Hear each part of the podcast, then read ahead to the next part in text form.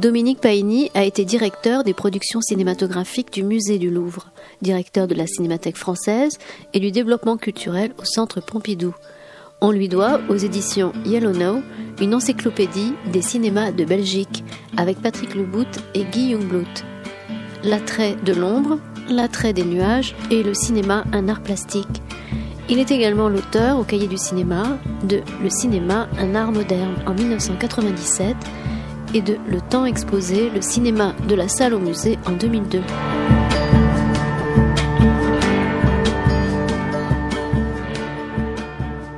Bien, merci pour votre présence. Euh, un peu dans un peu dans le désordre, je vais essayer de de, de, de faire quelques remerciements. Tout d'abord, bon, peut-être euh, peut-être l'éditeur après tout, parce que Dominique, tu ne serais pas là sans euh, cet accompagnement d'un éditeur liégeois, belge. d'accord, tu n'es pas liégeois, mais tu, tu, tu, tu es la joie, tu n'es pas liégeois, tu es la joie. Euh, donc, euh, les éditions Yellow Now, et chez Yellow Now, éditeur pour lequel nous avons déjà eu euh, quelques présentations de livres, et notamment euh, livres sur Bellatar, il y a quelques mois. Tu as une, tu diriges une collection, L'attrait, euh, L'attrait, donc, et tu viens pour ce, ce deuxième texte de toi dans cette collection L'attrait, puis troisième, les ombres, les miroirs et les nuages. Ah, et les nuages. Bah oui, mais justement, j'y étais dans les nuages, donc euh, tu vois, j'étais dans les nuages, donc j'ai oublié. Euh, donc merci à, à l'éditeur, merci à toi de, de venir euh, bah, nous raconter des histoires de, de miroirs. Et merci à Francis Desparade d'avoir accepté cette discussion euh, en miroir avec toi. Euh, peut-être pas tout le temps d'ailleurs, il y aura peut-être pas que des accords et, et, voilà, vous pouvez gesticuler comme vous le voulez hein, et puis le public après euh, sera aussi sensible à vos propos et pourra aussi intervenir. Je vous rappelle que cette soirée est aussi organisée en lien, en collaboration avec la Cinémathèque de Toulouse et que ce soir à 21h, euh, tu présenteras euh, un film qui t'est cher évidemment sur les miroirs. Euh, je pense qu'on peut pas faire bien mieux. Encore que comme en couverture, tu as mis Orson Welles, La Dame de Shanghai. Donc ce soir, ce sera Orphée de Cocteau. Euh, et bah, je crois que c'est à peu près tout ce que je peux dire. Donc Francis, je te laisse entamer la conquête des miroirs. Allez, à toi.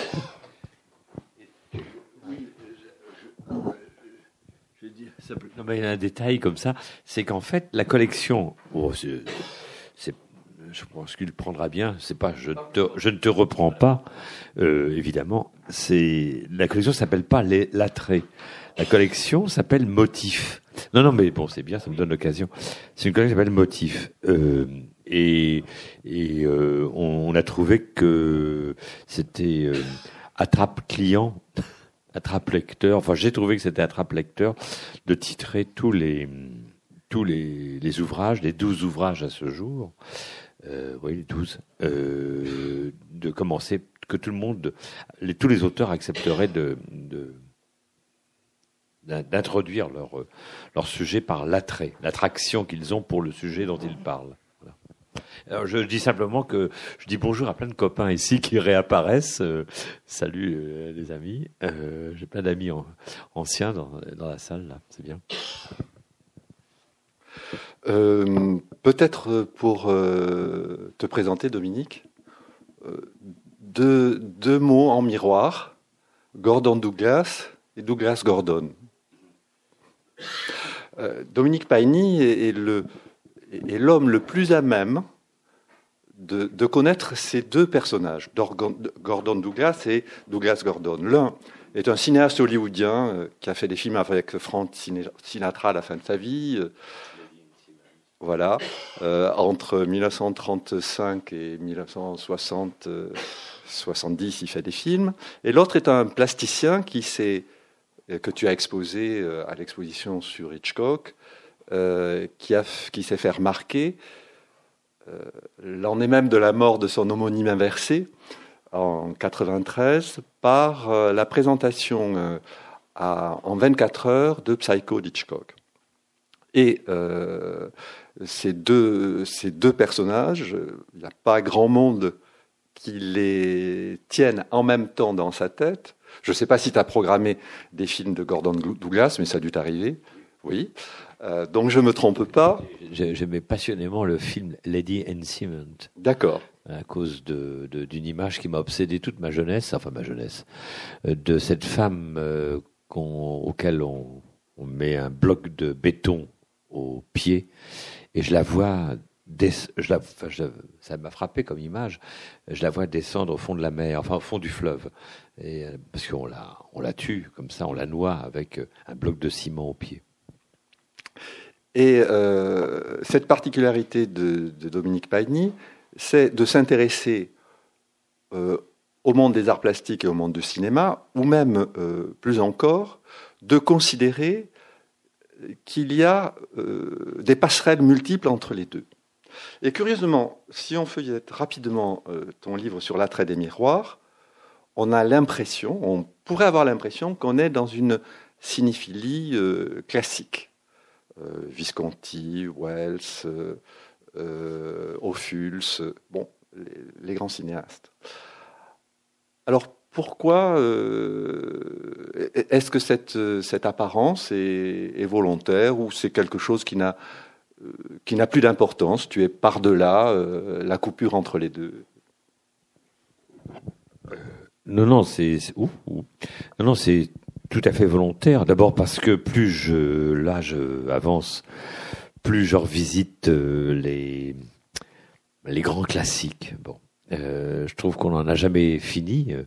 comme on lit, je sais pas, on lit Balzac, on lit Stendhal, on lit. Enfin, il me semble qu'on lit encore Aujourd'hui, on lit Proust, on lit bon. Donc, euh, euh, il m'arrive fréquemment de regarder un Ophuls. Euh, c'est facile maintenant. je révise. Hein. Enfin, je les, je les relis en. C'est comme un DVD. C'est comme si je les lisais en poche, en quelque sorte. Hein, dans la. Bon. Mais mais c'est le sens de cette collection, c'est de prendre justement des leviers, des des des objets opérateurs, je sais pas comment dire, des thèmes opérateurs qui permettent de euh, visiter des films sur lesquels on avait le sentiment euh, qu'on avait tout dit, des auteurs sur lesquels euh, on avait le sentiment qu'on avait tout dit d'eux et de leur œuvre, et on s'aperçoit que non, on n'a pas tout dit. si on procède à, deux protocoles, le premier c'est prendre un comment dire un, motif, bah, le cas des miroirs par exemple, euh, ou le cas de la neige, euh, la pluie. Enfin, j'étais très météorologique pour au début, très bachelard très bachelardisé euh, au début. Maintenant, j'essaie de me sortir précisément du vent, de la pluie, des nuages. Euh, c'est, mais c'était des choses dont on n'avait pas parlé. donc c'est normal qu'on en ait parlé prioritairement de l'atmosphère, hein, puisque je crois qu'il y a une part du cinéma qui a été inventé aussi euh, très baudelairiennement euh, euh, pour fixer les nuages. Hein. je crois que Baudelaire qui avait tant, la, haine du mouvement qui déplace les lignes, comme il dit, hein, dans la beauté, je pense que le cinéma a prioritairement répondu à Baudelaire puisque euh, il a un film, enfin rapidement de John Form à Wells, de Murnau à Griffiths, de bien d'autres. Euh, il y a des nuages dans dans les films et très étrangement, euh, ils disparaissent de plus en plus et je vois bien combien aujourd'hui le cinéma contemporain et y compris parce que le numérique est arrivé, s'attache beaucoup moins aux nuages que dans le cinéma muet, bien sûr, et beaucoup, moins que dans le cinéma classique, euh, hollywoodien ou russe, ou même allemand.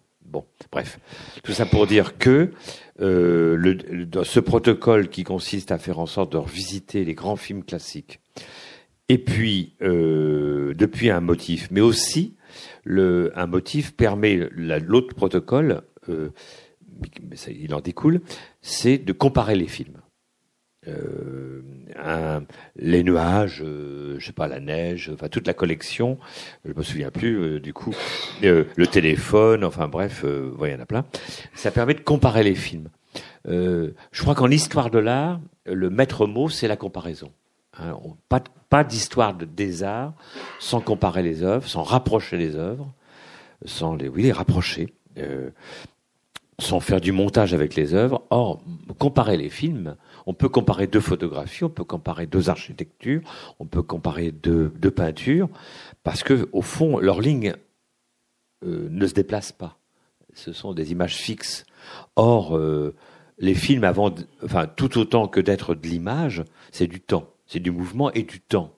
Comment comparer deux objets temporels hein? À quel moment de leur déroulement à chacun des deux à quel moment les compare-t-on C'est ce beau film de Straub euh, consacré à Cézanne, euh, où ils réfléchissent pendant le, au cours de ce documentaire consacré à Cézanne, ils, réfléchissent à comment com- peut-on comparer une peinture et un film.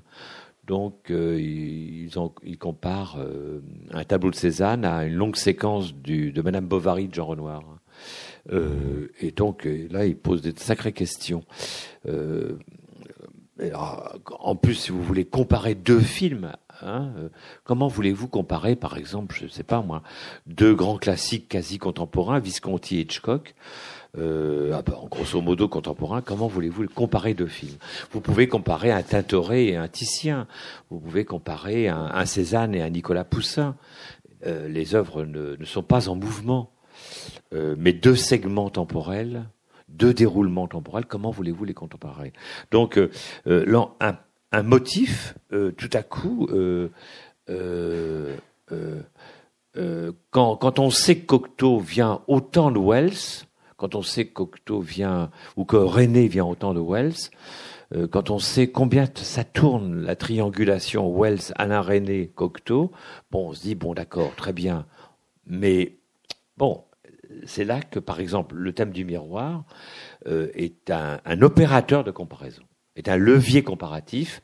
Et là, on peut, euh, comme au tribunal, apporter des preuves de l'incontestable, l'indéniable euh, influence.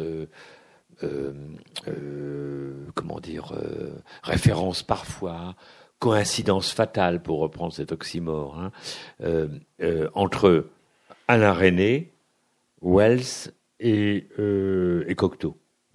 Hein, Il me semble quand même que. C'était un peu long, mais c'était Non, mais quand tu dirigeais la Cinémathèque française, vous avez beaucoup fait des conférences où vous montriez des extraits de films. Et en, en t'écoutant, je cherche évidemment à te contredire. Et il y a une seule page, enfin double page dans, ton livre d'i- d'illustration, c'est celle-là. On voit sur la droite euh, euh, le guépard de Visconti, sur la gauche la sirène du Mississippi de, Truffaut. Et une comparaison naît tout de suite. D'abord, c'est pas le même scope. C'est pas exactement la même proportion. Parce que euh, euh, une des forces de Yellowknife, c'est que j'ai l'impression quand il tire une image, il la tire dans le format. respecte. Ouais. Et, euh, et en, en 15 ans, le, le scope n'est plus le même standard. Ensuite, euh, les modes Exactement. plus exactement. Il y a, il y a une- un petit restreississement euh, pour le film de Truffaut. Ensuite, la, la capture atm- atmosphérique, la façon de cadrer le, le visage n'est pas le même. C'est possible et, et, de, de comparer des extraits de films, et, et tu l'as fait. Donc, de même qu'on peut comparer des, euh, des partitions de musique. Oui, mais là, par exemple, c'est un bon exemple. L'illustration n'est pas faite comme n'est pas présentée là comme une pièce à conviction, c'est-à-dire pour démontrer qu'on a raison de comparer ou de rapprocher Visconti et Truffaut. Euh, L'illustration, elle est là pour euh, euh, donner un coup de coude au lecteur pour qu'il se reporte, on espère, pour qu'il se reporte au film. Euh, euh, C'est à titre indicatif que l'on fait remarquer que chez deux cinéastes qui ont assez peu l'habitude dans leur fiction, dans leur dramaturgie, de se préoccuper de, de personnages qui, tout à coup, se, se retournent sur eux-mêmes, même si il y a une dimension du cinéma de Truffaut qui est autobiographique, hein, mais lointainement. Mais ce sont des cinéastes qui sont Visconti et, et, Truffaut, des cinéastes qui délèguent pleinement ce qu'ils ont à dire, eux, à des personnages forts. Ils ont une dramaturgie forte. Ce sont des, ce sont des cinéastes de fiction euh, intense, euh, qui appellent de l'identification intense de la part du spectateur. Et, tout, et ce qui m'a intéressé, c'est que chez ces deux euh, cinéastes qui ont peu de tendance à l'égotisme, ce ne sont pas des essayistes comme Jean-Daniel Paulet, ce ne sont pas des essayistes comme euh, euh comme comme euh, comme comme un Godard par exemple qui fait même des films avec lui-même dans le film euh, où il raconte sa vie la nuit, il, il, va pas bien, JLG JLG, portrait de décembre, là il est là, il ronchonne, il rumine, il ressasse. C'est pas ça ces cinéastes là. Hein. Eh bien, tous les deux, à un moment donné, leurs deux films, La sirène du Mississippi et Le Guépard, des films qui n'ont rien à voir. Et justement, c'est ça qui m'intéresse. C'est parce qu'ils n'ont rien à voir euh, que je remarque pourtant dans ces deux films le fait que, au terme de chacun des deux films, tout à coup, un personnage se, se enfin, est proposé par la mise en scène, se reflétant dans un miroir, et c'est à ce moment c'est à ce moment que tout à coup, le personnage euh, euh, revient sur lui-même et est pris par l'introspection.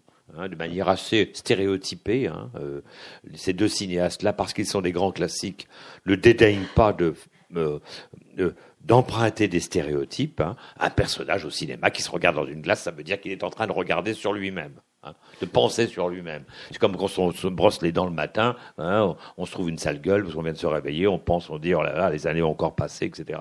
On, pense sur soi quand on se regarde dans une glace le matin. Eh bien, c'est un cliché.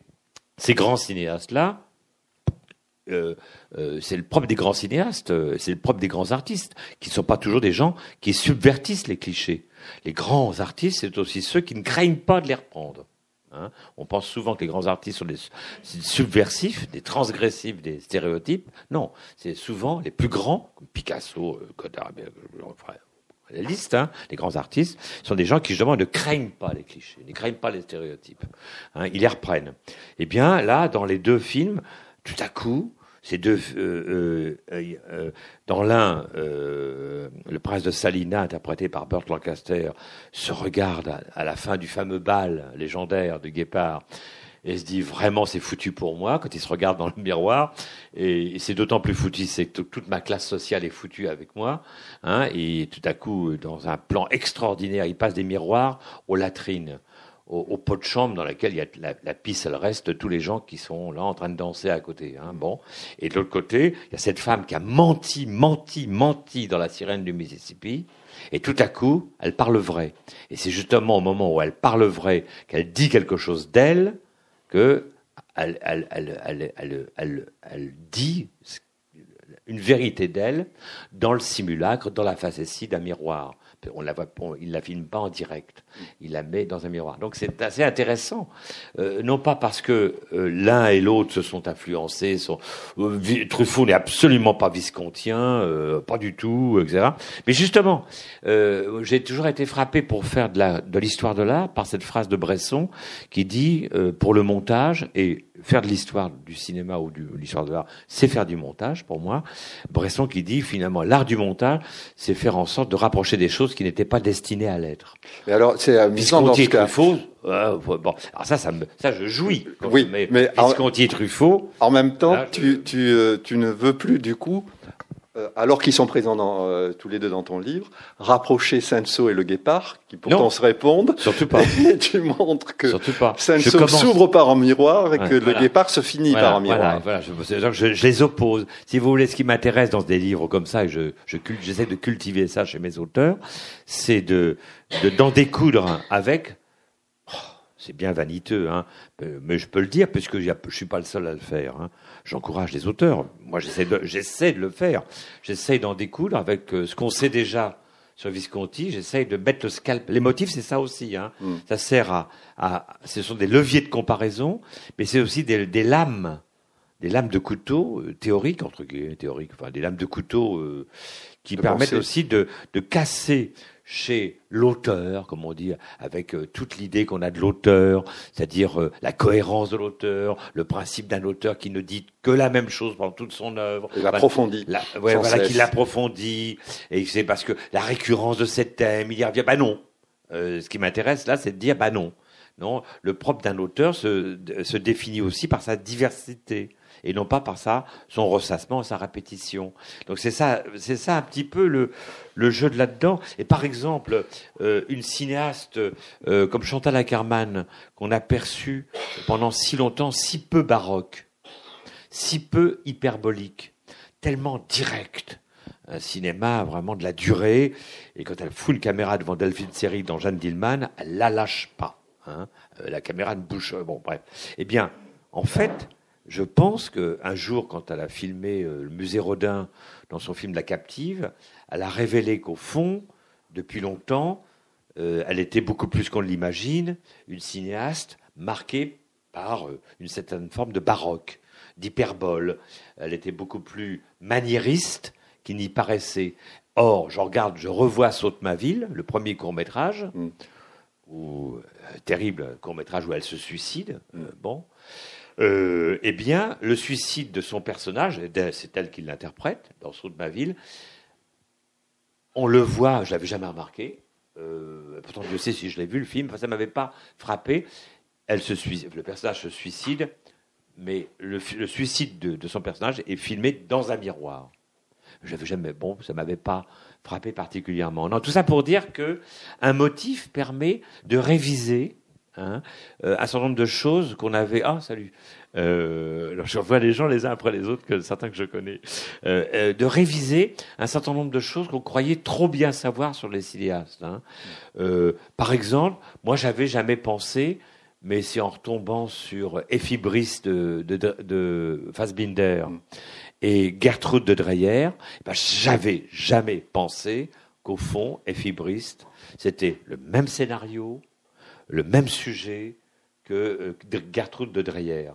Et alors, quand j'ai commencé à regarder depuis l'entrée et l'attrait, excusez-moi ce mauvais jeu de mots, l'entrée miroir ou l'attrait du miroir, hein, tout à coup, au titre du miroir que les deux cinéastes utilisent beaucoup, eh bien, j'ai découvert que ce film effibriste, hein, euh, euh, eh bien, ce, ce film, ô combien bien loin de, de oh, comment l'auteur du, du roman, Fontane euh, pardon, Fontane. Fondane, Benjamin Fondane, hein, et, et l'auteur danois que, bon, que je connais aussi, bon, bref, de Gertrude de Dreyer, euh, eh bien, oh, c'est confondant. Hein.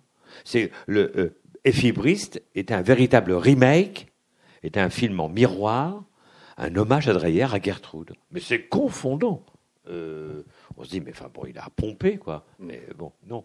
non vous voyez, donc, donc, si vous voulez, un motif, ça sert à faire de la différence, ça produit de la, de la distinction, hein, euh, et puis ça produit de la comparaison.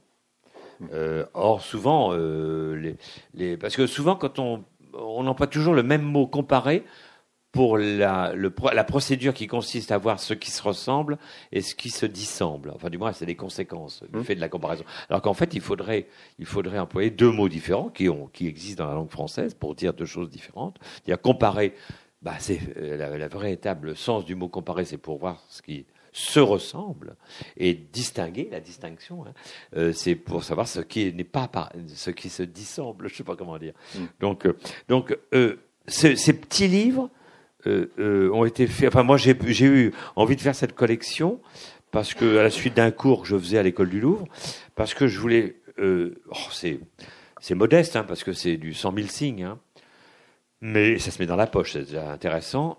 Euh, mais c'est fait pour faire de l'histoire de l'art. Enfin, c'est fait pour faire de l'histoire du cinéma. Maintenant qu'on a la possibilité d'en faire grâce au DVD. Avant le DVD, il n'y avait pas d'histoire du cinéma. Il n'y avait pas. Euh, si, il y avait du souvenir du cinéma, des films.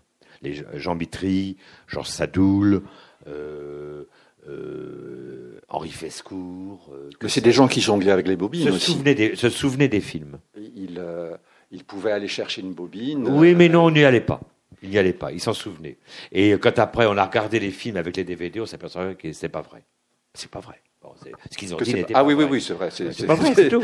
Euh, Et de la même manière que lorsque la photographie est arrivée, euh, au début du, du, la fin du 19e, au début du 20e, eh bien, on s'est aperçu que tout ce qui s'était dit jusqu'ici par les premiers historiens de l'art, de Vasari à, à, à Winkelmann, Diderot et bien d'autres après, euh, eh bien, c'était pas vrai. L'histoire de l'art a commencé avec la possibilité d'avoir opéré de la reproduction. La reproductibilité, elle a été la, a été la condition de faire de l'histoire des arts. Il n'y avait pas d'histoire avant. Si, il y avait du commentaire, il y avait de l'interprétation, il y avait du souvenir, il y avait une pratique mémorielle des objets, mais il n'y avait pas d'histoire. là. On l'appelait ça comme ça, Mm. mais il n'y en avait pas. Ça n'en était pas. C'est Godard, hein, euh, Godard, en 1980, dit euh, la vidéo, et enfin, il ne le dit pas comme ça, il ne dit pas que c'est l'outil muséographique du cinéma, mais c'est ça qu'il dit. Et enfin, on peut comparer. Il dit clairement.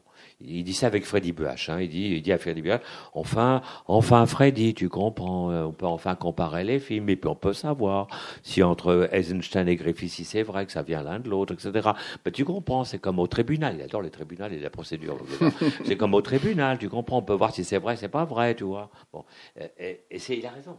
Et La vidéo, indépendamment du fait qu'elle a été un outil pour produire des images inédites, des temporalités inédites, hein, elle a été surtout, comme la photographie fut un art, par bien des aspects, il y a eu des grands artistes de la photographie, mais ce fut surtout des opérateurs technologiques de la reproductibilité. On a pu commencer à faire enfin euh, de l'histoire du cinéma en 1980, pas avant, parce qu'on a pu chez soi avoir des objets transi- trans- transitionnels, transactionnels, des objets de transaction euh, qui étaient les cassettes.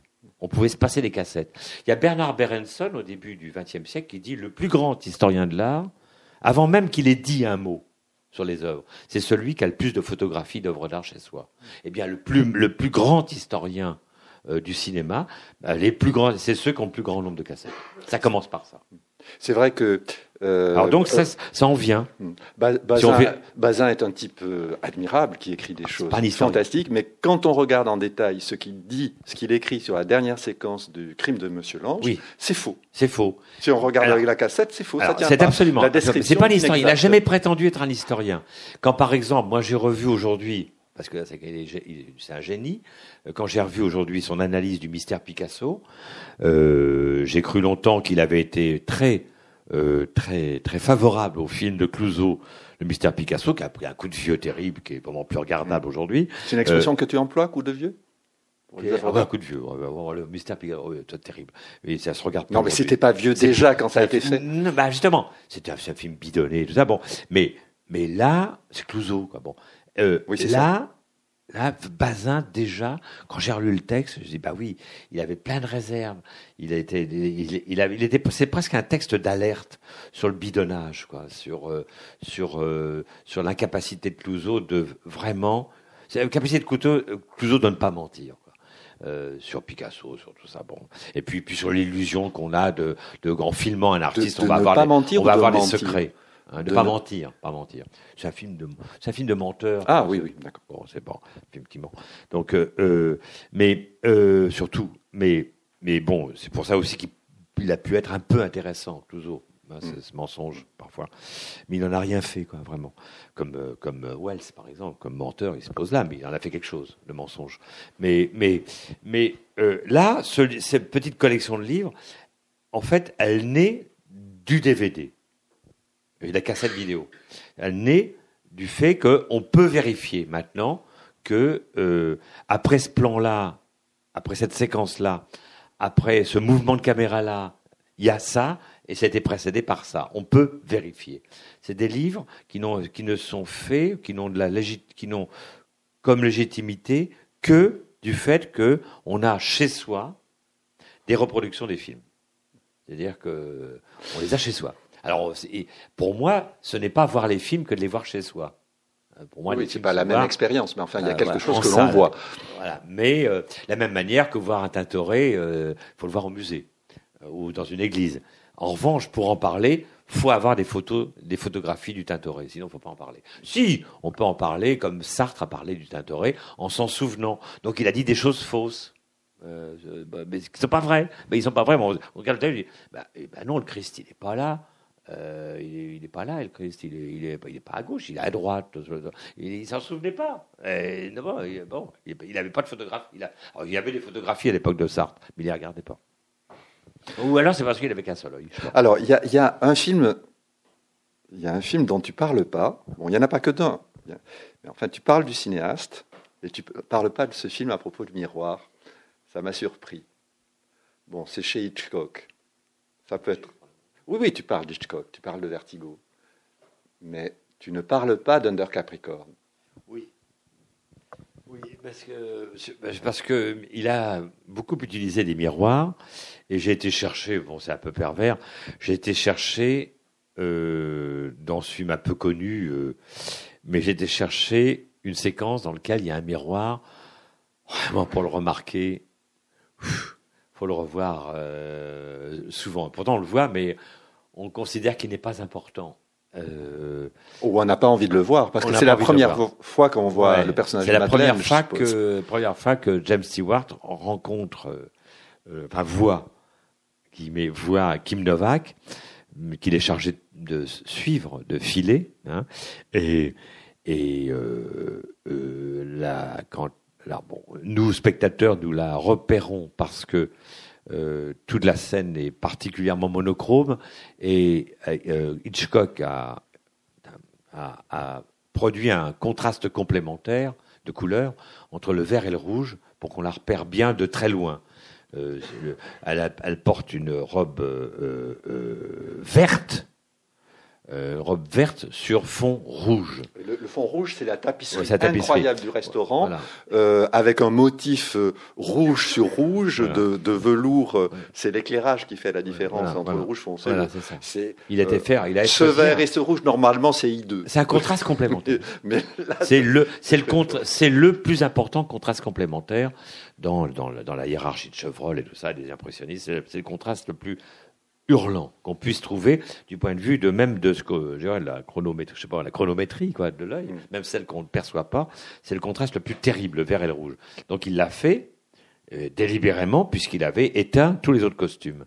Et puis, et puis.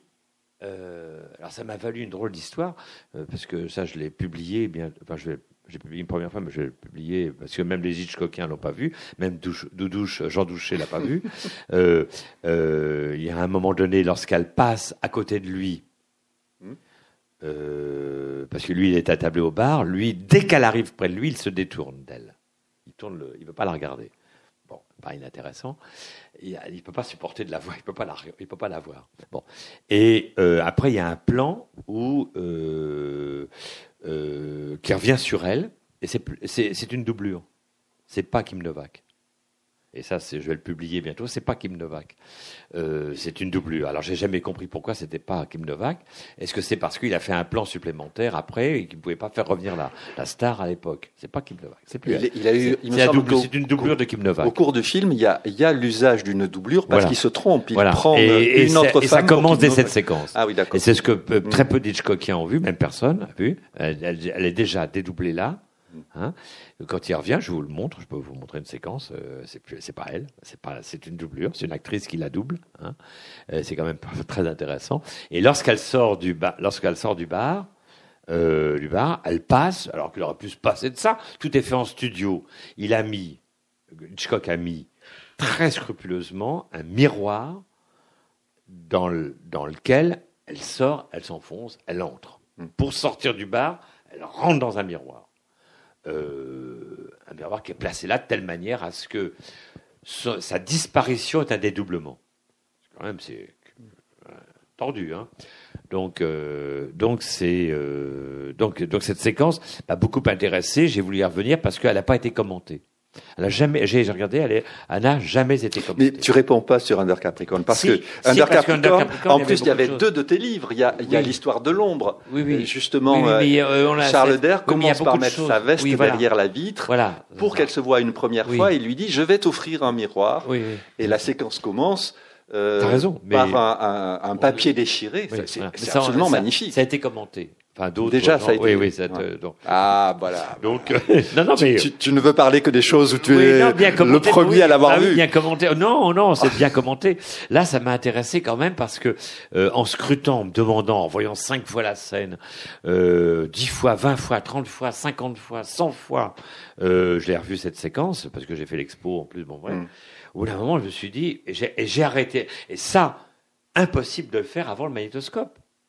On arrête la séquence et donc j'ai fait des tirages, des captures d'écran et j'ai fait des comparaisons d'écran du profil, le premier profil euh, de, de Kim Novak, parce qu'il a film de profil, c'est pas par hasard, hein, parce que le profil, la, la racine étymologique du mot profil, et puis c'est pareil, en, là, en- ça tombe bien en anglais, euh, c'est la même racine que filature. hein.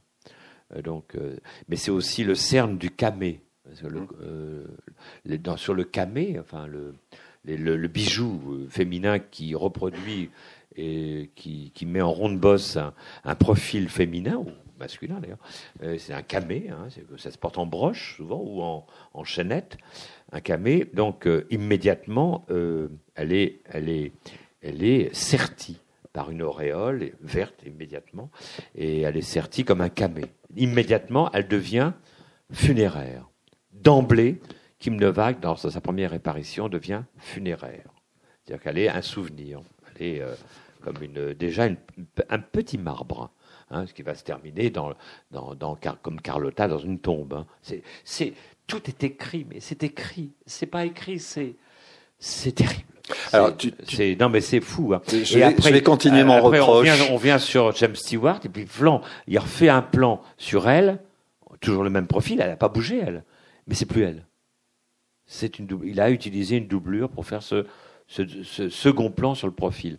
Et alors là, vraiment, ça, ça- alors ça, seul le, le, le, le, comment dire, le, Le DVD. le DVD, le DVD ou peu importe, le, permet. Euh, entre l'ombre d'un Dark Capricorne, le, miroir ombre, et le, miroir que Charles Der a- a- offre à Ingrid Bergman, euh, c'est deux séquences consécutives, et il y a une discussion entre euh, Charles Der et euh, Ingrid Bergman où ils aperçoivent la méchante du film Millie. Et Charles Der dit Hum, J'ai l'impression qu'elle marche sur ma tombe, que quelqu'un euh, marché sur ma tombe. Ce rapport entre la tombe de marbre, surface horizontale, réfléchissante, et les miroirs. Bah, Hitchcock est très dévoré par la mort. Alors, ce qui est très très intéressant, d'ailleurs, je le dirai peut-être ce soir pour euh, Orphée.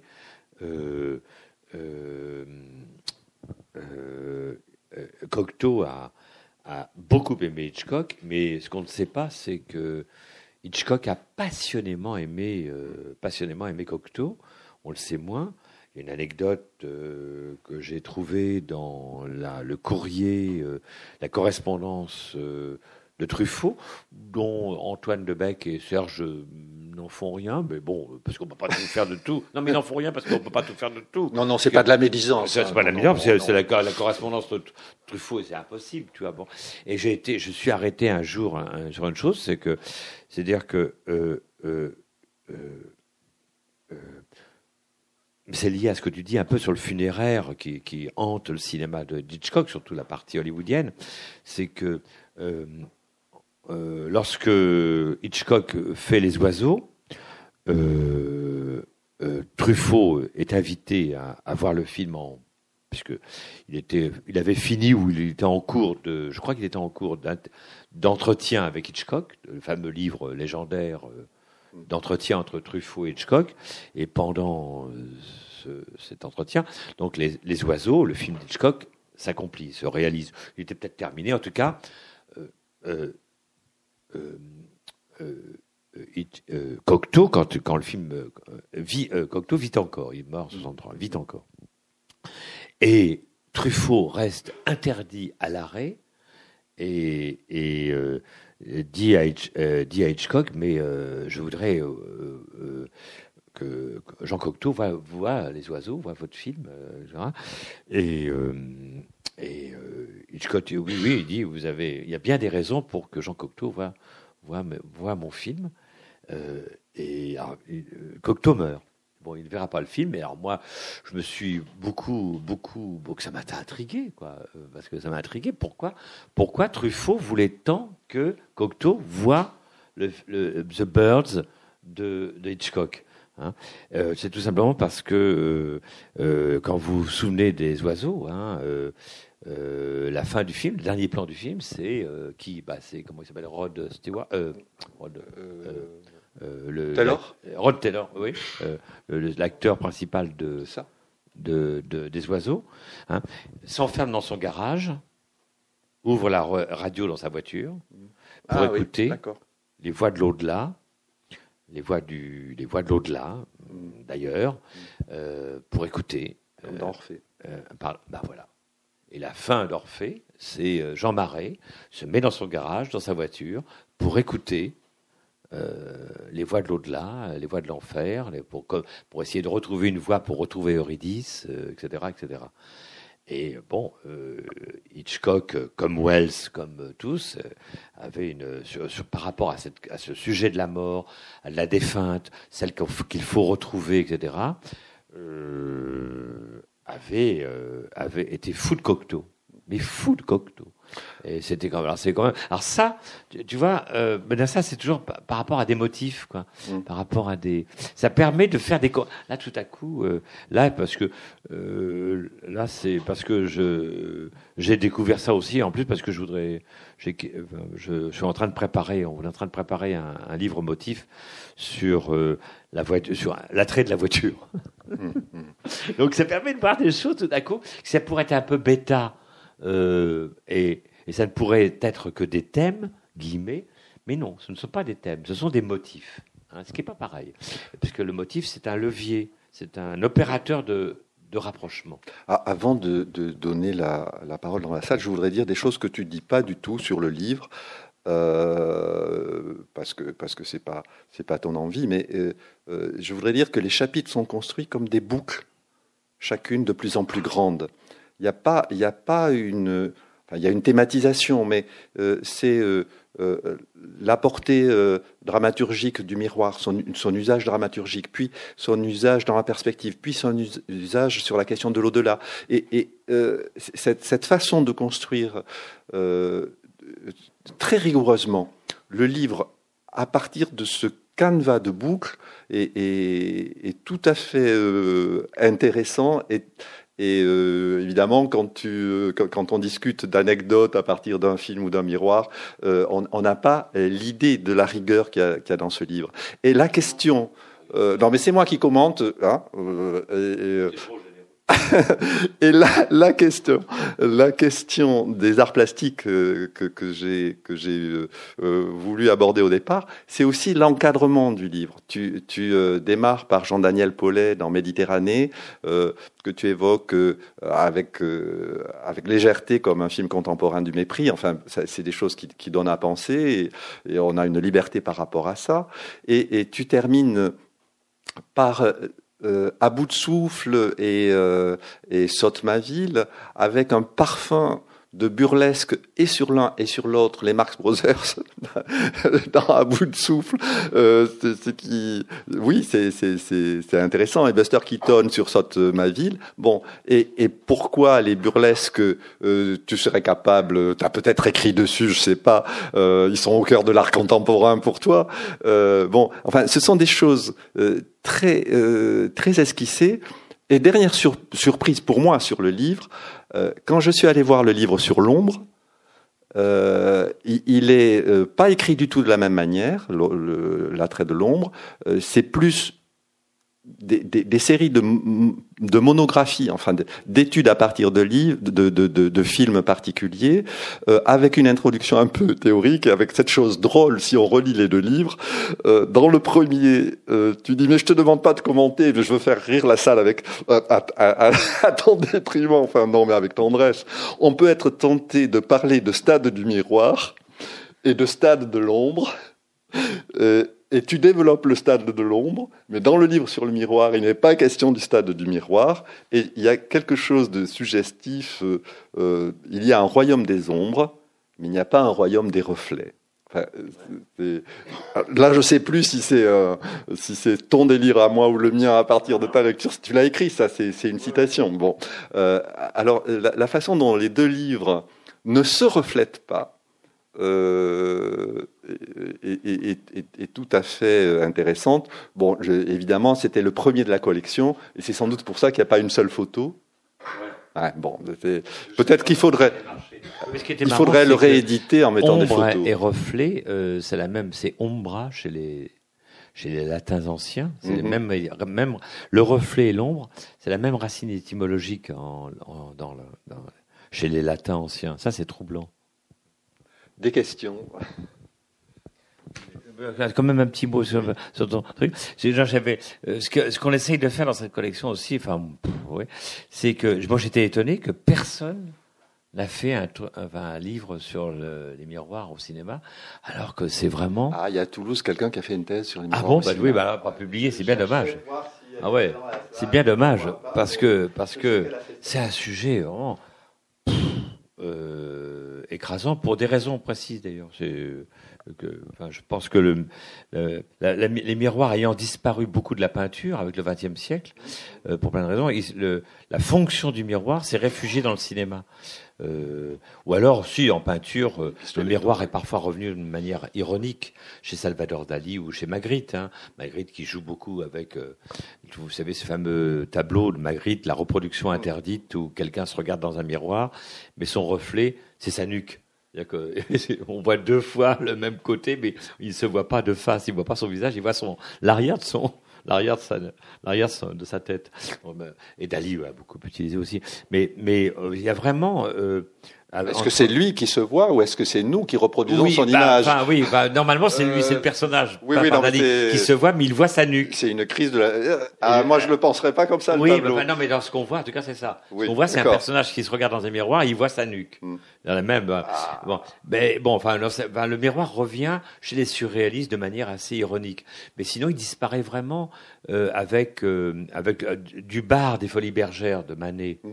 à, à Picasso et et Kandinsky, le miroir disparaît. Alors, il disparaît pas totalement chez Picasso ou chez Matisse, mais et simplement, on ne distingue plus ce qui est miroir ou ce qui est tout simplement une construction géométrique. C'est-à-dire, on ne distingue plus ce qui est miroir dans un tableau de Picasso.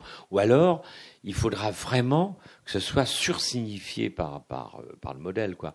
Euh, le, bon, mais et après, euh, avec l'abstraction, évidemment, le miroir disparaît, mais mais c'est vraiment intéressant la façon dont le miroir euh, apparaît avec la Renaissance, ce qui est normal, hein, puisque euh, la construction de la perspective se, enfin, s'envisage, si je puis dire, envisager euh, avec le miroir. Brunelleschi invente les règles de la, prospective hein, avec une tablette et un miroir mm. hein, devant le, le, baptistère, de, le baptistère de Florence. le miroir va être un sujet de tout le monde de toutes ces femmes qui se regardent, les Vénus et autres qui se regardent dans les miroirs, arrête pas. Quoi, hein. euh, chez Van Eyck, la peinture hollandaise, les Arnold, les, Arnolfini, euh, chez Velasquez, bah, tout, le miroir c'est partout. Il n'y a, pas de, a pas de peinture occidentale sans le miroir. Et puis euh, jusqu'à la folie au 19e siècle, et puis il y a tout à coup Manet, où là il perturbe, on ne sait plus là. Manet, on ne sait plus si ce qu'on voit et, la réalité aussi c'est dans le miroir, le, fameux bar des Folies Bergères. Et puis, euh, et puis bon, l'abstraction. Et puis ça revient le miroir sous deux formes, avec l'ironie du surréalisme, c'est-à-dire Magritte, euh, Magritte, ou Dali ou quelques autres, et le cinéma. Le cinéma qui va, qui va piocher dans le 19e et la Renaissance euh, la fonction du miroir. c'est-à-dire comme une dramaturgie, le miroir comme outil dramaturgique.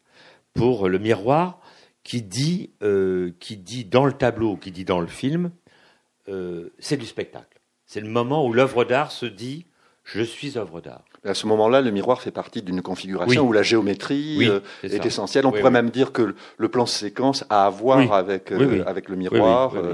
on, trouverait. Bon, c'est une, une, piste que tu explores pas. Les, les, les, analogies euh, du miroir ailleurs dans l'espace filmique. Mais, oui, mais en peinture comme au cinéma. tu as fait un article un peu qui parle de ça sur les miroirs. Oui, mais en peinture comme au cinéma, le miroir est utilisé chez les peintres anciens.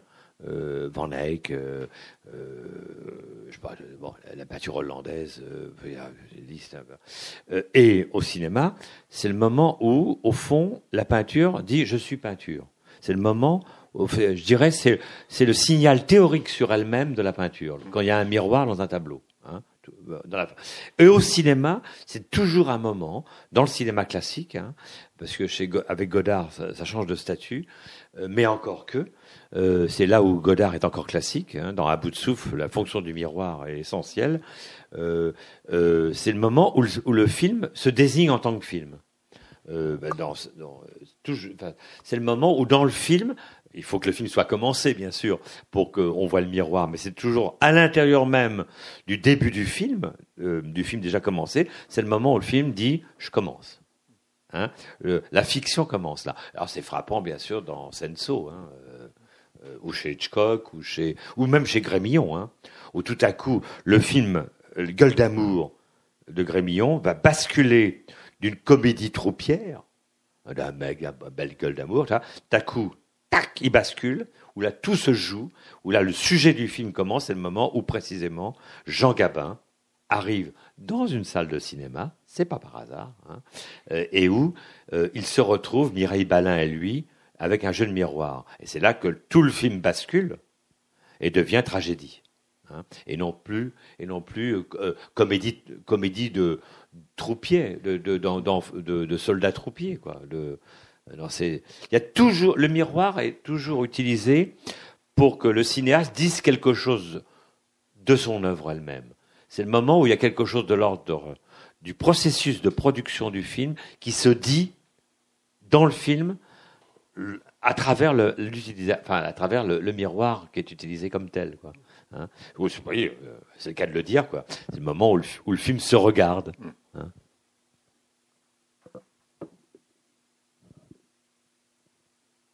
Des questions Une question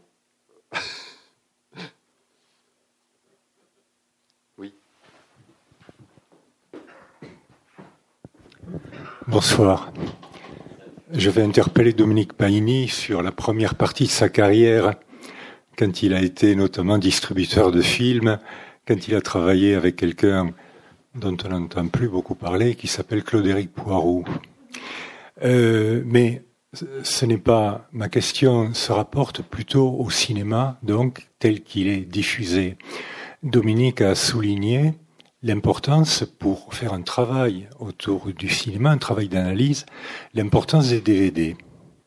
Oui, euh, du DVD ou la reproduction.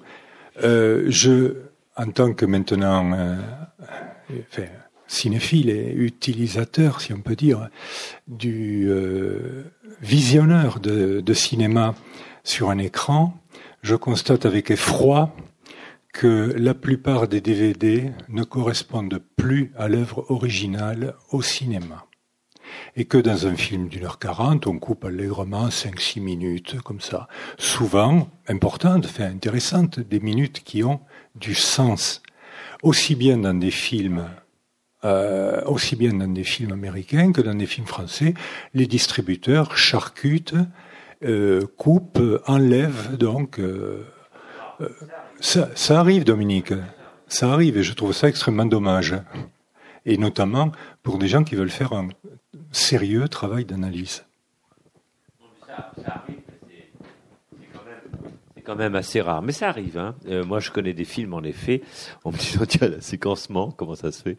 Parce que, parce que comme ils mettaient beaucoup comme un distributeur, pas ou un diffuseur, mais beaucoup de bonus, euh, beaucoup d'éléments complémentaires sur le DVD, la, la, la capacité de, de contenance euh, du, du DVD, bah, a, a, parfois c'est arrivé contraint le, enfin contraint, oui, euh, le, l'éditeur de DVD de, d'en retirer un, morceau du film pour mettre des bonus, pour mettre des bonus supplémentaires. Donc susceptible de d'appâter, d'appâter le client, euh, voilà.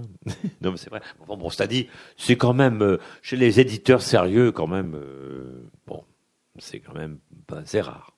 Vous l'avez vu chez des éditeurs sérieux? Oui, mais je n'ai pas d'exemple. Oui, non, mais moi je l'ai vu. Moi non plus, j'ai pas, moi non plus, j'ai pas l'exemple. Oui, oui, moi non plus, j'ai pas d'exemple précis, mais j'ai j'ai j'ai constaté euh, ça. En revanche, t'as le euh, as le contraire aussi. T'as un certain nombre de films qu'on a vus euh, dans leur euh, euh, final cut de l'auteur euh, et complet, alors qu'on ne l'a jamais vu comme ça en salle. donc, il y a quelques films qui sont sortis comme ça en DVD, avec dans la version voulue par bon Enfin bon. Non mais oui, oui, non, mais bon, voilà. euh, mais c'est, mais non, je, je, je, je, je parlais tout à l'heure de, de, ma- de- du film vu en salle, euh, euh, pour ne pas qu'il y ait d'ambiguïté. Pour moi, euh, le l'œuvre cinématographique, le film en tant que œuvre d'art, enfin, je sais pas comment, oui, bon, se voit en salle et en plus partagé avec des spectateurs.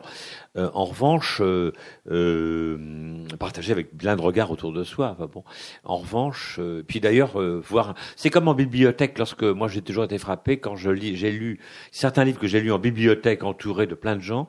Je sais pas pourquoi je garde des souvenirs de certains livres lus en bibliothèque dont je ne me suis pas tant souvenu lorsque d'autres que j'ai lus chez moi. Euh, j'ai une concentration. Il y a une, dialectique étrange, il y a une, une chose étrange. On est, il y a une concentration permise en bibliothèque, comme il y a une concentration permise en salle de cinéma, parce que le, le collectif vous concentre, si je puis dire. hein. Euh. Alors que chez soi, euh, évidemment, euh, il y a de la distraction, il y a de la, il y a de la vision distraite. Hein. Je parle pas du zapping, hein, mais il y a de la, il y a de la, il y a de la distraction pour une vision euh, chez soi. Euh, euh, alors, je, je sais qu'il y a des amis euh, qui ont maintenant un grand écran chez eux et la puissance de la grandeur de l'écran euh, appelle la concentration. Mais néanmoins, néanmoins, être seul chez soi avec le film euh, engendre une moindre concentration avec le film, sur le film, que de voir le film dans une salle de cinéma, de spectacle, où tout est là pour au contraire vous distraire. Euh, une jolie fille, un joli garçon à côté de soi, euh, un, papier qui se froisse, euh, quelqu'un qui dort parce qu'il s'emmerde et il fait du bruit. Enfin, plein de choses dans une salle de cinéma peuvent vous détourner, vous distraire du film. Pourtant, pourtant, c'est le lieu de la concentration. Euh, la, salle de cinéma, c'est le lieu de la concentration, comme euh, comme le musée, le lieu de la concentration pour voir les tableaux, etc. hein. En revanche, je crois que travailler, euh, euh, répéter, euh, jadis, on ne pouvait pas. Langlois, Langlois, Henri Langlois y compris, ne, ne ne pouvait pas, comme on pourrait le supposer, ne pouvait pas demander toutes les cinq minutes à revoir le film qu'il venait de visionner euh, pour être sûr que ce qu'il racontait d'un film était vrai. Alors, il le faisait. D'ailleurs, on voit l'état des copies, hein. mais au, bord ici. Hein, euh, mais euh, c'était pas si simple de revoir une copie plusieurs fois pour vérifier. Euh, Donc, on a on a des choses absolument extraordinaires. Euh, là, j'ai j'ai relu des choses de Mitri en particulier, qui est quand même pas un imbécile pour plein de raisons. Bon, je, je, eh bien non, il avait pas raison. Enfin, c'est pas qu'il avait pas raison, non. Il avait raison. Il avait raison au nom du film dont il se souvenait. Le film dont il se souvenait, il avait raison de dire ce qu'il disait. Mais c'est pas le film. Euh, C'est d'ailleurs très bien euh, ce qu'il disait. C'était parfait. Mais c'était pas le film. Euh, alors, c'est pour ça qu'au fond, aujourd'hui, je préfère le souvenir d'un André Breton ou d'un Desnos qui ne prétendait pas faire de l'histoire. Il est plus, au fond, Robert Desnos, aujourd'hui, en tant que poète, quand il écrit sur les films, ou Aragon, les souvenirs qu'il avait des films, sont meilleurs historiens que Jean Mitry ou Sadoul. Pourquoi? Parce que ce qu'il rapporte, c'est une histoire culturelle juste du cinéma. J'ai bien dit une histoire culturelle juste du cinéma. Ça veut dire quoi? C'est-à-dire une, his- une, une histoire de la réception. C'est-à-dire que, en tant que poète, ils ont un point de vue juste, un point de vue vrai. Ils ont raison. Ils disent la vérité de la, réception des films. Mais, ils ne prétendent pas être historiens des films. Et donc, euh, d'ailleurs, il- mais, ceux qui ont, vous voyez, vous voyez ce que je veux dire hein C'est-à-dire qu'ils sont vrais de leur subjectivité. Ils ont raison sur leur subjectivité, mais ils n'ont pas raison sur le film. Mais ils ne prétendent pas avoir raison sur le film. Mais quand, quand je relis Desnos sur Feuillade, euh, ou je sais pas sur qui, sur plein d'autres gens, euh, c'est d'une puissance très grande, euh, plus importante que ce qu'en disent, euh, je sais pas, les, les grands historiens. Maintenant, quand on revoit les feuillades, euh, les, les, les grands, les grands serials de feuillade, euh, c'est en DVD, quoi. Ou quand, quand- alors, parlons pas de la talente de Vigo, quoi. Euh, euh, qui, qui, ou des fois ces cinéastes-là sur lesquels où il y a eu quand même de la glose. Hein. Euh, là, ça, le- le- leur, leur reproduction en DVD a, alors, a réévalué des choses, mais a fait descendre d'autres. Enfin, bon. Donc ces, ces livres-là ont un peu cette fonction. Euh, euh, euh, alors il y a, Christian Torel, le patron de cette maison, qui me faisait remarquer un truc très juste que, euh, mais je m'en suis pas aperçu. Il n'y a pas d'Asie, il n'y a pas de cinéma asiatique. alors j'ai deux points de vue sur là-dessus. Soit je suis, je suis très très honnête et je dis bah oui j'y ai pas pensé. bon, soit demi-honnête, euh, donc ça fait trois points de vue. Demi-honnête, je dis, euh, j'aime, j'aime, je suis vraiment beaucoup plus, euh, je suis vraiment un mec de l'Occident, bon, vraiment. Enfin, pas du groupe, pas du, pas, du, du, groupe fasciste, pas du groupe fasciste de l'Occident, hein, euh, jadis. Hein, bon. Mais soit euh, là, je suis vraiment malhonnête, mais je, je, je suis comme Cocteau, je dis que je feins d'être l'organisateur de, de, de, de, choses qui m'adviennent au hasard. Hein. euh, euh, mais c'est peut-être intéressant quand même de se dire que ça fait symptôme. Peut-être que la question du reflet dans le cinéma japonais ou le cinéma chinois, euh, bah c'est une question. Euh, peut-être que au fond, euh, la question du reflet Narcisse, hein, c'est c'est c'est c'est la mythologie, euh, euh, c'est Ovide. C'est pas bouddhiste. Hein Pardon? C'est pas bouddhiste. Non, non, c'est c'est l'Occident, c'est la Grèce. Euh, c'est la, c'est Rome, c'est, euh, c'est, je sais pas, Ephraïstos, c'est, euh, c'est Homère, c'est bon, Narcisse. c'est, hein Narcisse. C'est, c'est bien sûr Narcisse, ça, évidemment. Euh, bon, c'est Narcisse, c'est l'Occident.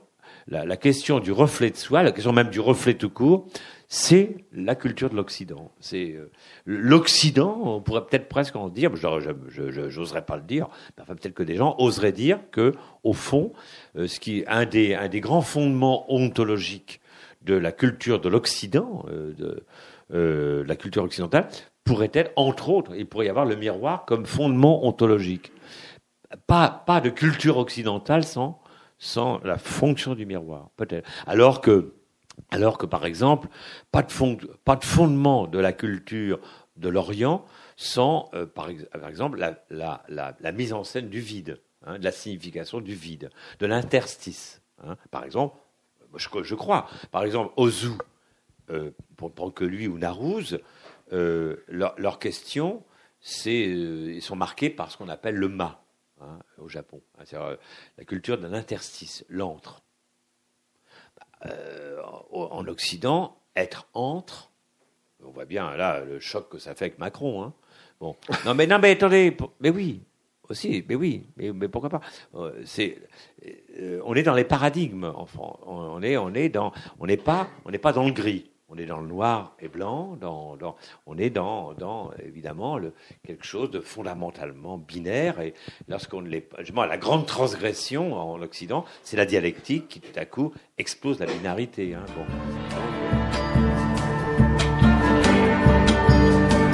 Jeudi 8 juin 2017, Dominique Paigny était à la librairie Ombre Blanche lors d'une rencontre en lien avec la Cinémathèque de Toulouse autour de son livre L'attrait des miroirs, édition Yellowknow.